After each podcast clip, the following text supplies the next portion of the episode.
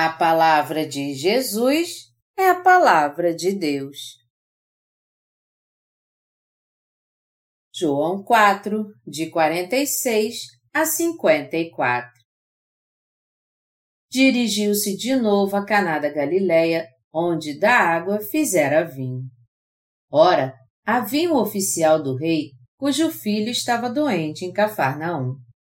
Tendo ouvido dizer que Jesus viera da Judéia para a Galiléia, foi ter com ele e lhe rogou que descesse para curar seu filho, que estava à morte. Então Jesus lhe disse: Se porventura não virdes sinais e prodígios, de modo nenhum crereis. Rogou-lhe o oficial: Senhor, desce antes que meu filho morra. Vai, disse-lhe Jesus, teu filho vive. O homem creu na palavra de Jesus e partiu.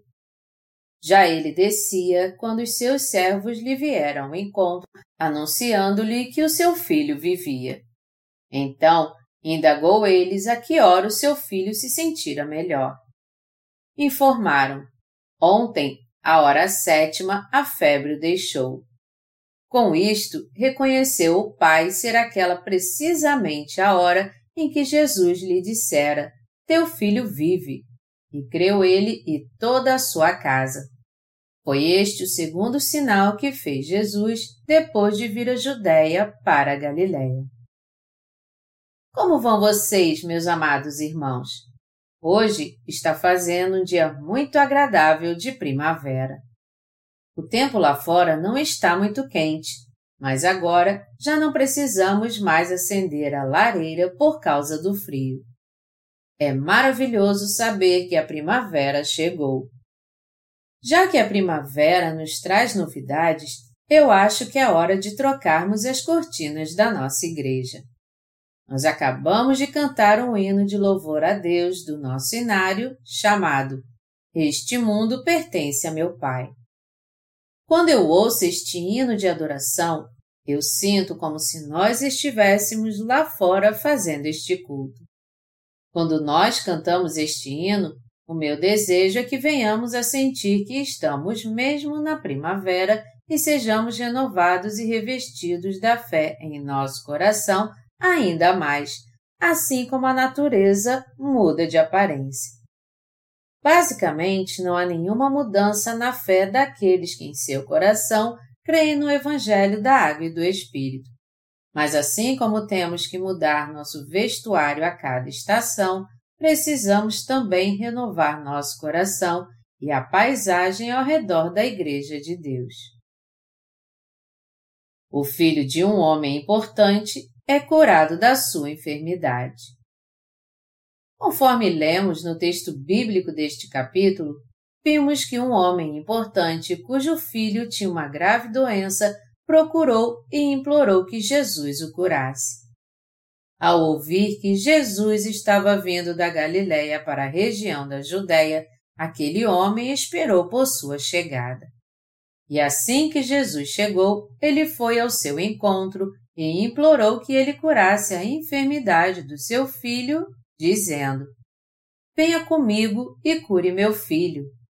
Mas Jesus o repreendeu, dizendo: Se porventura não virdes sinais e prodígios, de modo nenhum crereis. João 4, 48. Ele então implorou que Jesus fosse ver seu filho antes que ele morresse. Jesus então curou a criança somente com sua palavra. Está escrito na Bíblia: Vai, disse-lhe Jesus, teu filho vive. O homem creu na palavra de Jesus e partiu. Já ele descia quando os seus servos lhe vieram ao encontro, anunciando-lhe que o seu filho vivia. Então, indagou deles a que hora o seu filho se sentira melhor. Informaram: Ontem, à hora sétima, a febre o deixou. Com isto, reconheceu o pai ser aquela precisamente a hora em que Jesus lhe dissera: Teu filho vive. E creu ele e toda a sua casa. Foi este o segundo sinal que fez Jesus depois de vir da Judéia para a Galiléia. João 4, de 50 a 54. E esse milagre aconteceu por causa da palavra de Jesus e da fé do pai da criança. Portanto, embora nossos olhos carnais não tenham visto Jesus ser batizado por João Batista, quando nós ouvimos os pregadores do Evangelho a palavra do Evangelho da Água e do Espírito, nós podemos crer nele e ver pelos olhos da fé que nossos pecados foram totalmente purificados. O texto que nós estamos vendo agora nos leva a pensar sobre o que é a verdadeira fé para Deus. Melhor dizendo, o relato dessa cura nos leva a refletir se as palavras contidas no Evangelho da Água e do Espírito que Jesus nos deu são verdade ou não. O texto bíblico deste capítulo nos fala que a palavra do Evangelho da Água e do Espírito em quem nós cremos é a grande verdade. Muitas pessoas querem crer em Deus, mas só depois de vê-lo com seus próprios olhos. Ao invés de encontrarem Deus através do Evangelho da Água e do Espírito, as pessoas estão procurando ver o Espírito Santo com seus próprios olhos. Entretanto, por Deus ser muito maior do que todas as criaturas e todo o universo, nós não podemos vê-lo com os nossos próprios olhos. Nós só podemos encontrá-lo pela fé no Evangelho da Água e do Espírito que está na Palavra de Deus. Deus fala a todos nós pela Sua palavra. É por isso mesmo que nós só podemos encontrar a Deus pelos nossos olhos da fé, crendo na Sua palavra. Se nós tentarmos encontrar o Espírito Santo ainda tendo pecado no coração, nós não poderemos chegar perto dele por causa da sua santidade e acabaremos nos afastando ainda mais dele. O Deus triuno é perfeito, todo-poderoso, santo e sem pecado, e por este motivo nós jamais poderemos encontrá-lo sem termos fé no Evangelho da Água e do Espírito. Ainda mais que Deus não é como nós, meras criaturas. Deus sabe tudo sobre nós e é um ser espiritual, por isso que não podemos vê-lo com nossos olhos carnais, nem ouvir sua voz sem o Evangelho da Água e do Espírito. Qual é a fé correta? A fé no Evangelho da Água e do Espírito é a fé correta. Assim como um pai conseguiu com que seu filho fosse curado da sua enfermidade, crendo na palavra de Jesus, nós podemos ser curados de todas as enfermidades do pecado através da nossa fé no Evangelho da Água e do Espírito. Assim como aquele homem tão importante teve fé para crer na palavra que Jesus lhe disse, nós também temos que crer na palavra do Evangelho da Água e do Espírito que Jesus nos falou. Encontre Deus através da Sua Santa Palavra. Já que é assim, como é que você e eu podemos crer que a palavra de Deus é a palavra da verdade e como nós também podemos encontrar o Evangelho da Água e do Espírito? Isso só é possível pela fé que crê na palavra da água e do Espírito, que é a palavra da graça de Deus e o único caminho. Isso significa que não há outro jeito de encontrarmos o Evangelho da água e do Espírito senão pelo Evangelho da água e do Espírito. Há muito tempo atrás, Deus revelou a sua vontade ao coração dos seus servos, dando a eles sua própria palavra e por meio deles ele enviou sua providência a toda a humanidade. Todas as passagens da Bíblia são a palavra de Deus que os seus servos escreveram, inspirados pelo Espírito Santo. Por isso que a palavra que nós temos na Bíblia hoje é a palavra do Espírito de Deus. O fato é que nós temos em mãos a palavra de Deus hoje porque os servos de Deus a ouviram e a escreveram. O Novo e o Antigo Testamento existem por causa disso. Na época em que a Bíblia foi escrita, o papel não era algo comum e as técnicas de impressão não eram desenvolvidas. Por essa razão, que as pessoas no passado usavam o papiro, que era retirado do caule de uma planta, estendido na água para esticar e depois era colocado para secar. Para preservarem a palavra de Deus, os escritores sagrados a escreveram nesse tipo de papel e em pergaminhos. Os servos de Deus guardavam tudo que era escrito para também preservar a palavra de Deus.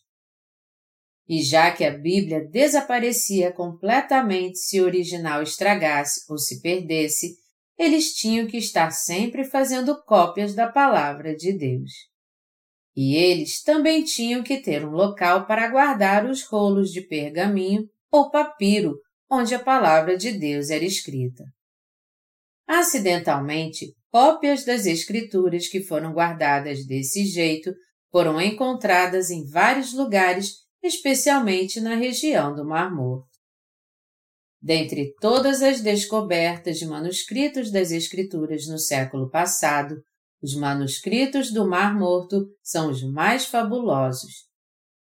Na primavera de 1947, um beduíno criador de cabras e procurava por uma delas que havia se perdido nos rochedos do Mar Morto, ou por um tesouro, dependendo de quem conte a história, entrou numa caverna onde encontrou jarros contendo alguns manuscritos.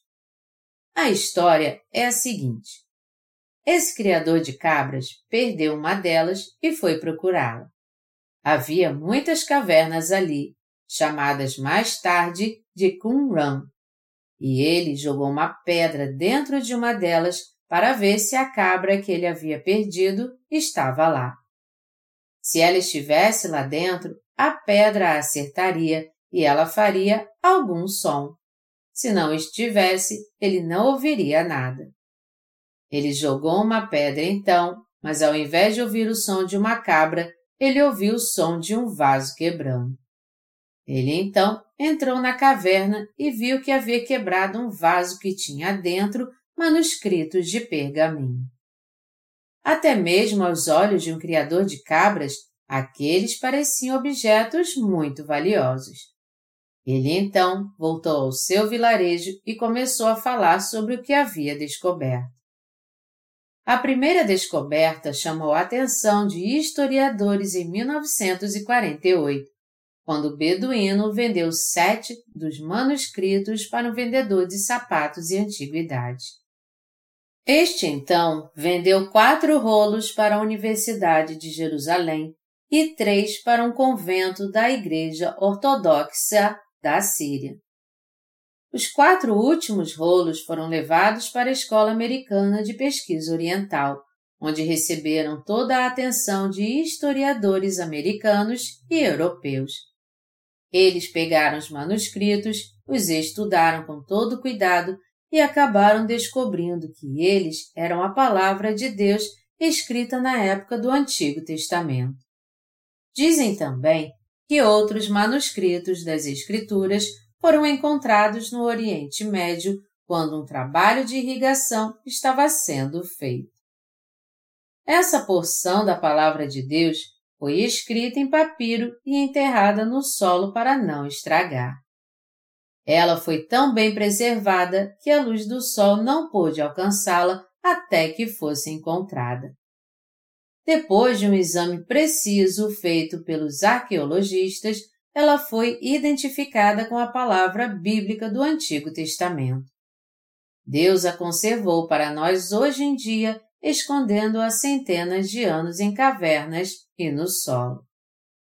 No passado, os servos de Deus escreviam a sua palavra para preservá-la, mas quando eles começaram a ser perseguidos, eles tiveram que esconder os rolos de pergaminho da palavra de Deus no solo e dentro de cavernas.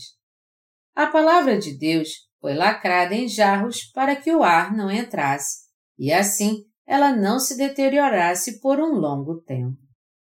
Desta maneira, ela nos pôde ser passada agora perfeita e completa como sempre.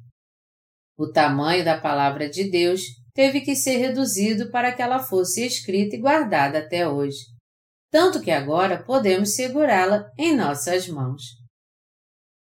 Quando nós lemos a palavra de Deus, que foi guardada por mais de 1500 anos, é que podemos receber as suas bênçãos. Você e eu podemos percorrer uma a uma as páginas da palavra de Deus hoje e entender perfeitamente qual é a vontade de Deus por causa da sua obra e do trabalho dos seus servos. Tempos mais tarde, os 66 livros da Bíblia foram confirmados pelo Espírito Santo como um cânon sagrado e vieram a compor a Bíblia Sagrada. Mas a Bíblia ficaria enorme se ela tivesse que ser escrita em pergaminhos. No entanto, Deus fez com que as técnicas de impressão se desenvolvessem a fim de que nós pudéssemos ter toda a Bíblia num só livro. É claro que alguns pedaços de pergaminhos se perderam. É por isso que em certas partes da Bíblia há uma indicação de que falta algum versículo. Isso porque os rolos eram tão antigos que não foi possível decifrar algumas partes. Você e eu, de alguma maneira, temos como crer em Deus hoje em dia? Nós podemos crer em Deus olhando para Ele com nossos olhos carnais? Não. Então nós podemos crer em Deus ouvindo a Sua voz com nossos ouvidos? Não é assim que nós podemos ter a verdadeira fé em Deus, muito menos sermos aprovados por Ele pela nossa fé mas apenas ouvindo a palavra de Deus com nossos ouvidos e crendo nela com nosso coração. Como é que você e eu hoje podemos ter a verdadeira fé? Os servos de Deus deixaram registrado tudo o que ele disse, e agora nós podemos encontrar Deus em Sua palavra escrita que foi colocada em nossas mãos. Assim como vimos no texto bíblico deste capítulo, que o menino pôde ser curado e encontrar Jesus graças à fé de seu pai, nós também podemos ter um encontro com o Senhor crendo na palavra escrita de Deus. Se nós olharmos os versículos de 1 a 3 do capítulo 1 de Gênesis, está escrito: No princípio, criou Deus os céus e a terra. A terra, porém, estava sem forma e vazia Havia trevas sobre a face do abismo e o Espírito de Deus pairava por sobre as águas. Disse Deus: haja luz e houve luz. Gênesis 1, de 1 a 3. Quem lê essa passagem pode crer em Deus e dizer: Puxa, este mundo existe porque Deus o criou. Quando as pessoas creem na palavra de Deus, elas também conseguem crer que Deus existe e que Ele criou todas as coisas. Quando nós cremos na palavra, alcançamos a verdadeira fé. Jesus não apenas criou os céus e a terra, mas também veio a nós como nosso Salvador. Nós podemos conhecer a grande verdade da salvação através da palavra de Deus que profetizou a vinda do Messias e deixou registrado todas as profecias feitas por Jesus, o Salvador. Jesus, que é Deus, veio como ser humano e disse que estaria entre os homens. Deus também disse: Porém, inimizade entre ti e a mulher, entre a tua descendência e o seu descendente. Este te ferirá a cabeça e tu lhe ferirás o calcanhar. Gênesis 3, 15. A palavra o seu descendente aqui se refere a Jesus. Por cremos em todas estas palavras, nós podemos crer em Jesus como nosso Salvador. Jesus é Deus em sua essência, e mesmo sendo Deus, ele nasceu nessa terra como um ser humano a fim de apagar todos os pecados do mundo. É por isso que nós reconhecemos que Jesus é o Filho de Deus e nosso Salvador, crendo em Sua palavra. Portanto, nós reconhecemos que Jesus é o Filho de Deus e nosso Salvador, crendo em Sua palavra. Por que algumas pessoas usam uma cruz pendurada no pescoço? O Salvador, que é Deus, veio como homem para nos salvar do pecado, levou os nossos pecados sendo batizado por João Batista e nos salvou de todos os pecados de uma vez por todas, morrendo na cruz em nosso lugar. Por essa razão, a cruz significa a morte. Mas por ela ser também um símbolo do amor, as pessoas a usam pendurada no pescoço. Nós conseguimos encontrar Jesus e crer nele através da Sua palavra. A única maneira de encontrarmos Deus em nossa vida é encontrando Jesus, nosso Salvador, pela fé que temos na palavra de Deus. Se é verdade que encontramos Deus crendo na Sua palavra, como então podemos receber a remissão dos nossos pecados? A resposta é encontrada na palavra da água e do Espírito. Está escrito: Mas Jesus lhe respondeu: Deixa por enquanto, porque assim nos convém cumprir toda a justiça. Então ele o admitiu. Batizado Jesus, saiu logo da água, e eis que se lhe abriram os céus, e viu o Espírito de Deus descendo como pomba, vindo sobre ele.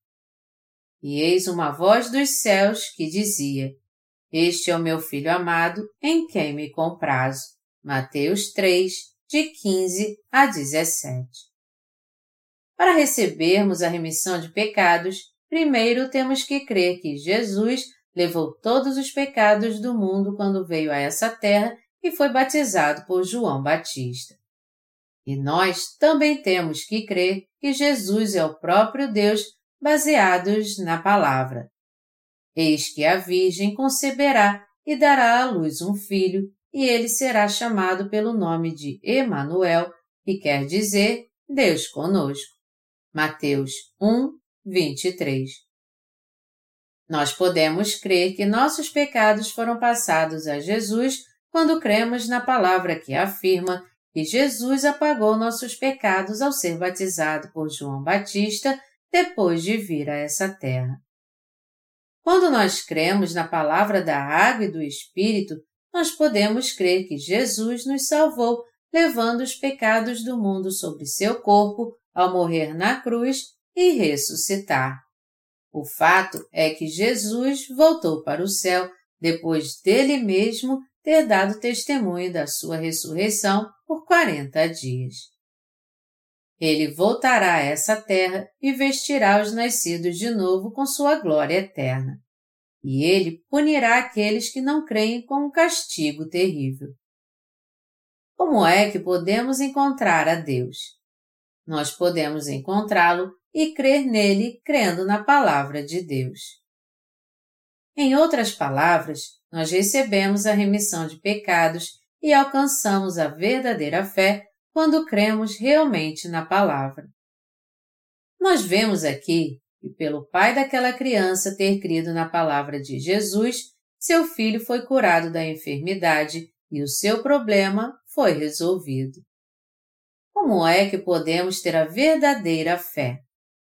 Você e eu só podemos nascer de novo quando cremos realmente na palavra do Evangelho da Água e do Espírito. Um homem de fé é alguém que possui a fé que crê na obra de salvação de Deus, guardando Sua palavra em seu coração. Esta é exatamente a fé que crê na verdade da salvação. A Bíblia diz que a verdadeira fé é o mesmo que crer na palavra de Deus. Na verdade, cada experiência de encontrar a Deus, de encontrar a verdade e de receber a remissão de pecados é um grande milagre. A verdade é que realmente cometemos pecados e que Jesus nos salvou vindo a essa terra, recebendo o batismo de João, morrendo na cruz e ressuscitando. Por essa razão, nós recebemos a remissão de pecados colocando a nossa fé nisso. Nós então recebemos a remissão de pecados quando cremos no Evangelho da Água e do Espírito. Somente através da remissão de pecados é que tudo em nossa vida dá certo e podemos ter paz no coração. Eu disse que a verdadeira fé significa crer na palavra da verdade de Deus. Ora, a fé é a certeza de coisas que se esperam, a convicção de fatos que se não veem. Pois pela fé os antigos obtiveram bom testemunho. Hebreus 11, de 1 a 2. Com relação à verdadeira fé, está escrito que, ora, a fé é a certeza de coisas que se esperam, a convicção de fatos que se não veem. Hebreus 11, 1. Mas o que são essas coisas que nós esperamos? Nós vivemos pela fé sabendo que existe alguém que nos criou? Nós sabemos que o Criador de todas as coisas vive. Porque a fé é a certeza das coisas que se esperam, nós cremos que aquele que vive faz por nós tudo o que desejamos e pedimos. Assim, como é verdade que temos nossos problemas, o que Jesus fez por nós também é verdade. O fato de Jesus ter apagado nossos pecados também é verdade. E o fato de que nós estamos vivos agora também é verdade. E o que nós desejamos também vai ser realizado por causa da nossa fé. Como é que podemos ter certeza que também estamos vivos? Vamos ver as palavras de um erudito que estudou por 40 anos os microorganismos. Este homem foi um biólogo que se propôs a estudar os microorganismos que só podiam ser vistos usando o microscópio. Quando perguntaram a ele qual é a prova de que os microorganismos que não podem ser vistos a olho nu estão vivos? Ele respondeu: Os microorganismos passam por muitas dificuldades devido aos seus problemas. O fato deles terem essas dificuldades é a prova de que estão vivos. Por estarem vivos, os microorganismos sofriam e por estarem vivos, eles tinham as suas preocupações. Da mesma maneira, nós também sofremos porque estamos vivos. E como disse aquele cientista, a prova de que nós estamos vivos está no fato de que sofremos e temos angústias e dificuldades. O filósofo francês Descartes disse: Cogito ergo sum, que quer dizer penso, logo existo. Sua frase revela a mesma lógica sobre a existência de todos os seres vivos. Por você e eu estarmos vivos e termos uma alma, temos que nos preocupar com nossa imortalidade nós também nos preocupamos com nossas necessidades básicas porque temos um corpo físico. E nos preocupamos não apenas com as coisas deste mundo, mas também com o mundo vindouro porque nós temos uma alma. Nós nos perguntamos: o que vai acontecer quando eu morrer? O que acontece às pessoas que pecam? E se eu for para o inferno por ser um pecador?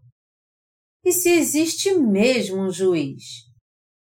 O fato de pensarmos sobre estas coisas é a prova de que estamos vivos e de que Deus existe de fato. Esta é a prova de que você está vivo porque foi criado segundo a vontade de Deus. Por isso, o fato de que as pessoas se preocupam com seus pecados também pode ser a prova de que os problemas com o pecado têm que ser resolvidos. Nós, seres humanos, temos que resolver todos estes problemas enquanto estamos vivendo nessa terra. E a maneira de resolver tudo isso é crendo na palavra da verdade dita por Jesus. Crendo na palavra de Deus, que foi dita por Deus há mais de centenas de anos, cada pessoa pode resolver seu problema com o pecado. Como pode a Bíblia Sagrada ser a palavra de Deus? Há pessoas que acham que a Bíblia Sagrada é apenas palavras escritas por mãos humanas. Mas a Bíblia foi escrita por mais de um século e meio desde que Moisés escreveu o Gênesis e todos os livros, desde o Gênesis até Apocalipse, são a palavra de Deus. A Bíblia é o único livro que explica claramente a obra da criação de Deus. Nenhum outro livro ousou tratar deste assunto. Está escrito: No princípio criou Deus os céus e a terra. Disse Deus: haja luz e houve luz. Gênesis 1, 1 e 3. Portanto, a palavra de Deus testifica que Deus criou os céus e a terra e tudo que neles há, e que Ele reina sobre eles e os controla. Começando pelo Pentateuco, a Bíblia diz que a lei de Deus foi dada ao povo de Israel e a todas as pessoas. Do mesmo modo, todos os outros livros da Bíblia profetizam e dão testemunho de Jesus mesmo já tendo se passado dos mil e seis anos da era do Novo Testamento, de quem a Bíblia continua falando? De Jesus que foi assunto ao céu depois de ter apagado todos os pecados da humanidade. Se alguém quiser saber sobre a autenticidade da Bíblia Sagrada, nós podemos fazer isso considerando alguns eventos atuais, assim como a história mundial. A Bíblia Sagrada foi escrita por mais de 40 escritores durante um século e meio. E de quem ela fala? Sem dúvida alguma, ela fala de Jesus. Neste livro que nós chamamos de Bíblia, há relatos sobre a vontade de Deus e o estado pecaminoso do homem, sobre o caminho da salvação e o julgamento dos pecadores, e também as bênçãos daqueles que creem no Evangelho da Água e do Espírito. Os ensinamentos da Bíblia são santos e seus conselhos perfeitos. Não há nenhum erro na Bíblia e suas regras nunca mudam. A Bíblia é a verdade que nos leva a ter novamente a vida celestial eterna, assim como é a verdade que fecha as portas do inferno. O maior tema da Bíblia é Jesus e a sua salvação, isto é, a palavra do Evangelho da Água e do Espírito. A Bíblia é o plano da glória de Deus e a revelação do seu amor. Ela deve estar sempre em nosso coração e ser nossa regra de fé e prática. Tendo nossos passos guiados pela Bíblia, com toda certeza nós encontraremos o Evangelho da Água e do Espírito. Meus amados irmãos, as regras e a filosofia deste mundo estão sempre mudando. Nós podemos ver como as filosofias modernas vão sendo descartadas com o passar do tempo.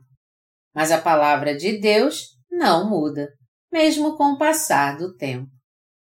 Meus amados irmãos, vocês têm que entender que a Bíblia Sagrada é a palavra da verdade de Deus.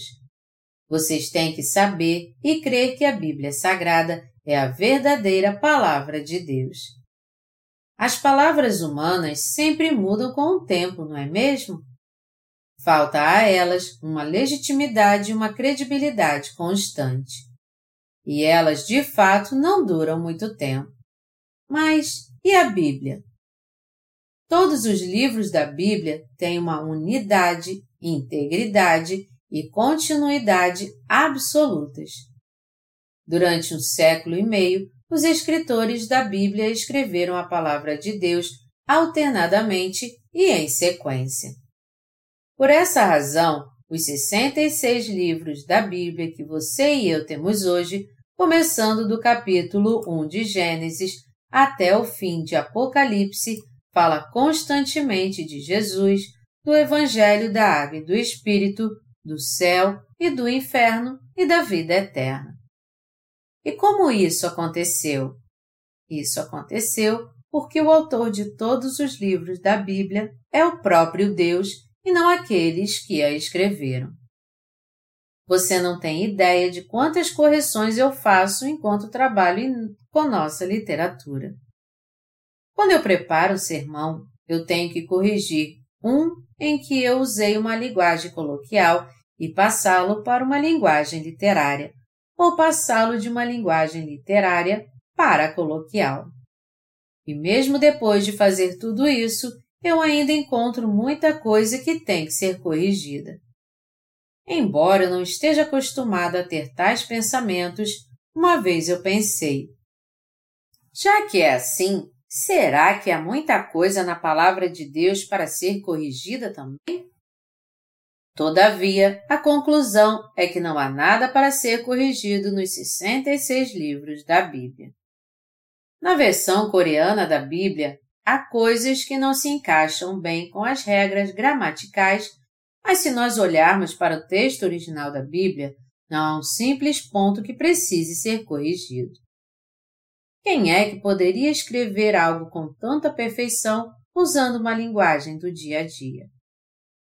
Mesmo que um grande erudito escreva algo com perfeição, sempre haverá alguma coisa a ser corrigida. Mas a palavra de Deus por toda a eternidade jamais terá algo a ser corrigido. Só de pensar nesse pequeno detalhe, eu vejo que não tenho outra coisa a fazer a não ser me ajoelhar diante da Bíblia e aceitá-la, dizendo: Só Deus está certo. Se nós não cremos na palavra de Deus, como poderemos encontrar o Deus Santo e como poderemos crer nele? Basta apenas ouvir e entender a palavra de Deus para que qualquer um possa encontrar o Evangelho da Água e do Espírito e ter a vida eterna através dela. Houve um escritor no passado que escreveu um romance chamado Cuovades. Ele não cria em Jesus e na autenticidade da Bíblia. Ao invés disso, ele tinha certeza que todas as histórias da Bíblia não passavam de ficção. Ele as estudou de várias formas, portanto, para provar que elas eram falsas. Contudo, quanto mais ele estudava, mais ele cria na palavra de Deus.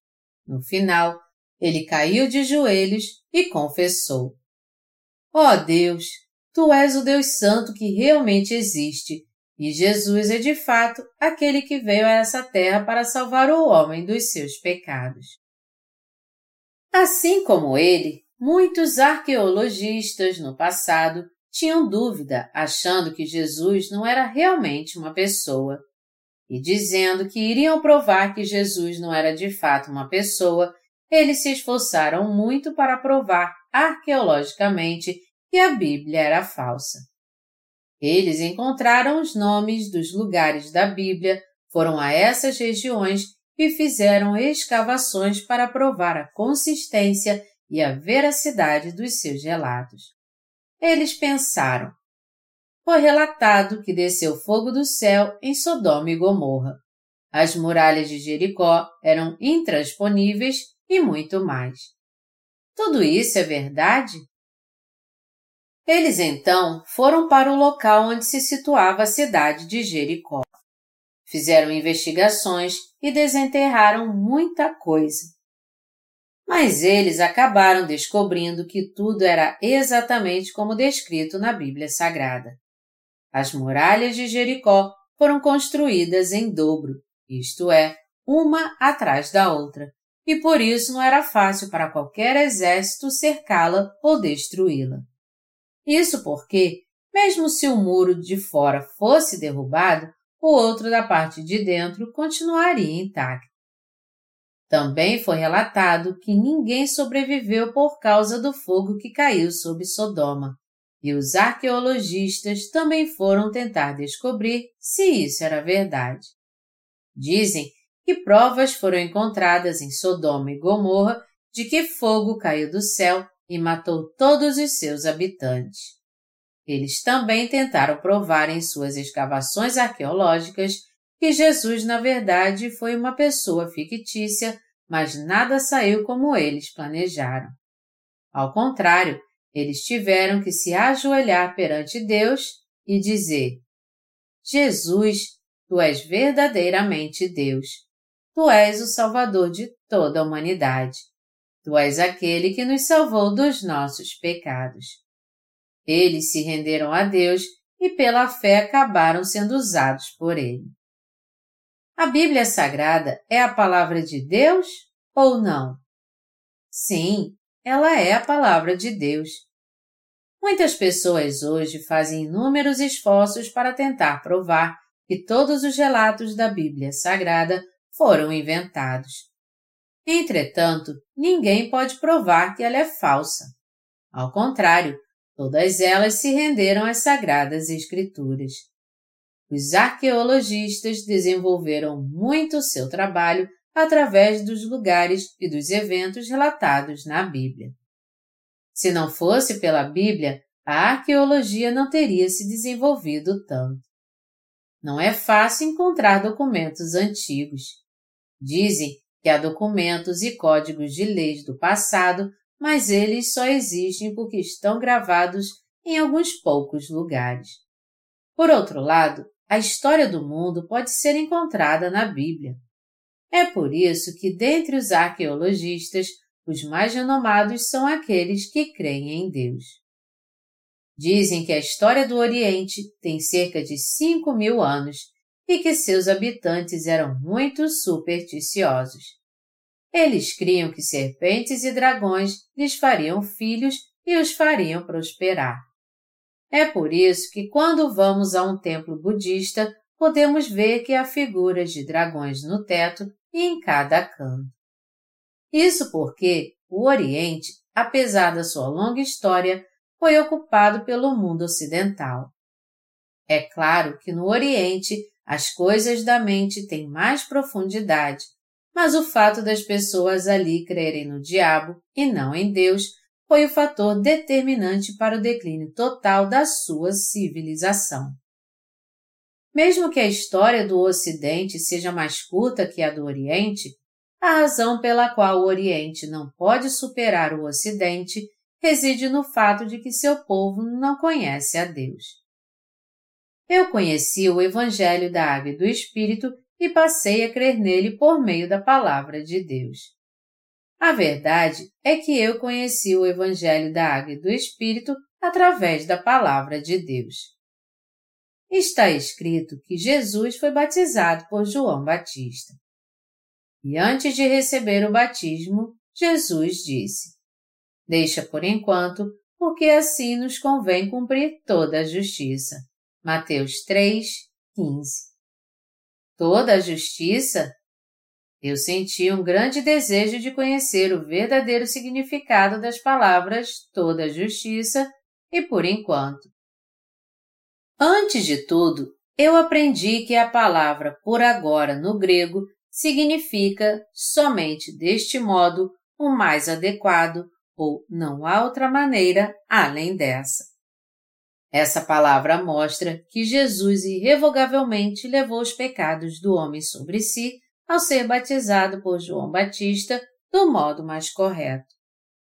Por meio dessas palavras, eu pude entender a verdade de que Jesus tinha que ser batizado por João para cumprir toda a justiça.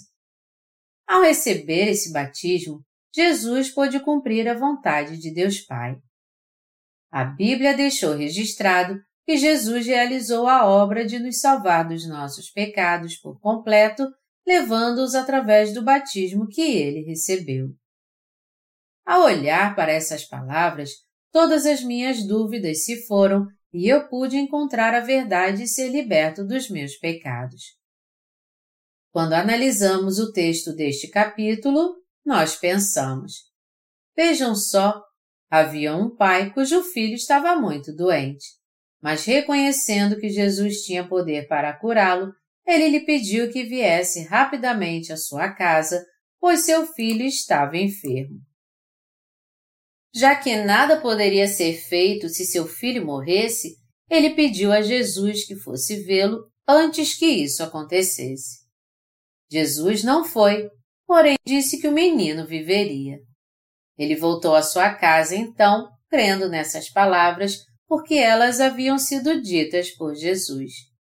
Seu filho pôde viver por causa da sua fé e toda a sua família também recebeu a bênção de crer em Jesus.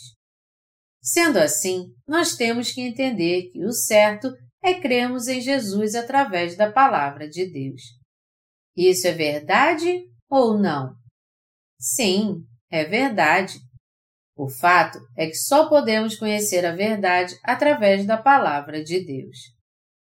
A primeira coisa que Jesus falou aos seus servos e os fez lembrar foi a justiça de Deus. Porque Jesus falou sobre isso com os servos de Deus primeiro. Ao invés dele mesmo dizer isso para todos escutarem, porque Jesus falou para os servos de Deus. Jesus falou sobre a justiça de Deus para os seus servos porque as pessoas não ouviriam nem creriam se ele tivesse dito isso a elas. Se todos crescem na palavra de Deus sempre que a ouvissem, para que serviriam os servos de Deus então? Apesar de não terem visto a Deus, aqueles que realmente creem nele podem crer na palavra de Deus. Deus opera através da palavra, nos dizendo para crermos nele realmente. Pelo fato das pessoas não crerem nem quando Deus fala, ele fez com que seus servos escrevessem a palavra de Deus e fez também com que as pessoas a ouvissem sempre que eles a pregassem. E mesmo que haja algum teimoso que ainda não crê nele, ele faz com que ele o conheça através de tudo que existe na natureza. Quando chega a primavera, a primeira coisa que surge entre os vegetais é o belo absinto. Essa planta desponta do solo e cresce muito rápido. Quando ela nasce, nós dizemos para o teimoso: Olhe, Deus existe ou não? Creia na existência de Deus, seu tolo. O dente de leão, outra flor da primavera, nasce do solo frio e diz também: creia em Deus. A Bíblia diz: porque os atributos invisíveis de Deus, assim o seu eterno poder, como também a sua própria divindade, claramente se reconhecem, desde o princípio do mundo, sendo percebidos por meio das coisas que foram criadas. Tais homens são, por isso, indesculpáveis. Romanos 1, 20. Em outras palavras, Deus revela sua vontade, seu eterno poder e sua divindade através da sua criação. Os cravos que nós colocamos na lapela no dia do casamento também indicam a existência de Deus. As pessoas podem fazer muito alarde por causa da engenharia genética hoje em dia, mas isso nada mais é do que criar algo através de alterações no que já foi criado por Deus. Isso não é o mesmo que criar algo do nada. A clonagem humana também é feita a partir da estrutura das mais simples formas de vida criadas por Deus. Nós vemos o Deus vivo sempre que olhamos para toda a criação na natureza. É por isso que entregamos todos os nossos pecados a Deus o Criador de todas as coisas, e passamos a crer nele nos achegando a ele. Embora não compreendamos por completo a palavra de Deus, o mais importante é termos fé nela. Essa é exatamente a verdadeira fé. Que tipo de pessoa tem a fé mais perfeita e dedicada deste mundo? Aquele que crê na palavra de Deus é que tem a fé mais dedicada. Quando uma pessoa crê em Jesus somente através da palavra de Deus, ele o elogia desta forma. Em verdade vos afirmo que nem mesmo em Israel achei fé como esta. Mateus 8, 10 Mas e nossa fé? Nós não temos essa fé também? Nós temos que ter a fé que crê na palavra de Deus se não crermos na palavra de Deus, sofremos muito. Não crer na palavra é o mesmo que ser ignorante como os animais que perecem. Se crermos na palavra de Deus como ela é, nós não sofreremos porque vamos aceitá-la, crer nela, nos apegar a ela e guardá-la em nosso coração. Se nós crermos na palavra de Deus, teremos uma vida gloriosa. Se nós cremos na palavra de Deus, receberemos a remissão de pecados e teremos fé segundo a vontade do Criador. Conhecendo a nós mesmos, a Deus, os outros e toda a sabedoria que não foi revelada em sua criação. A fé perfeita é aquela que crê na palavra de Deus. O melhor sermão é aquele que é pregado com fé na palavra de Deus. Meus amados irmãos, vocês creem nisso? Eu também creio. Aleluia!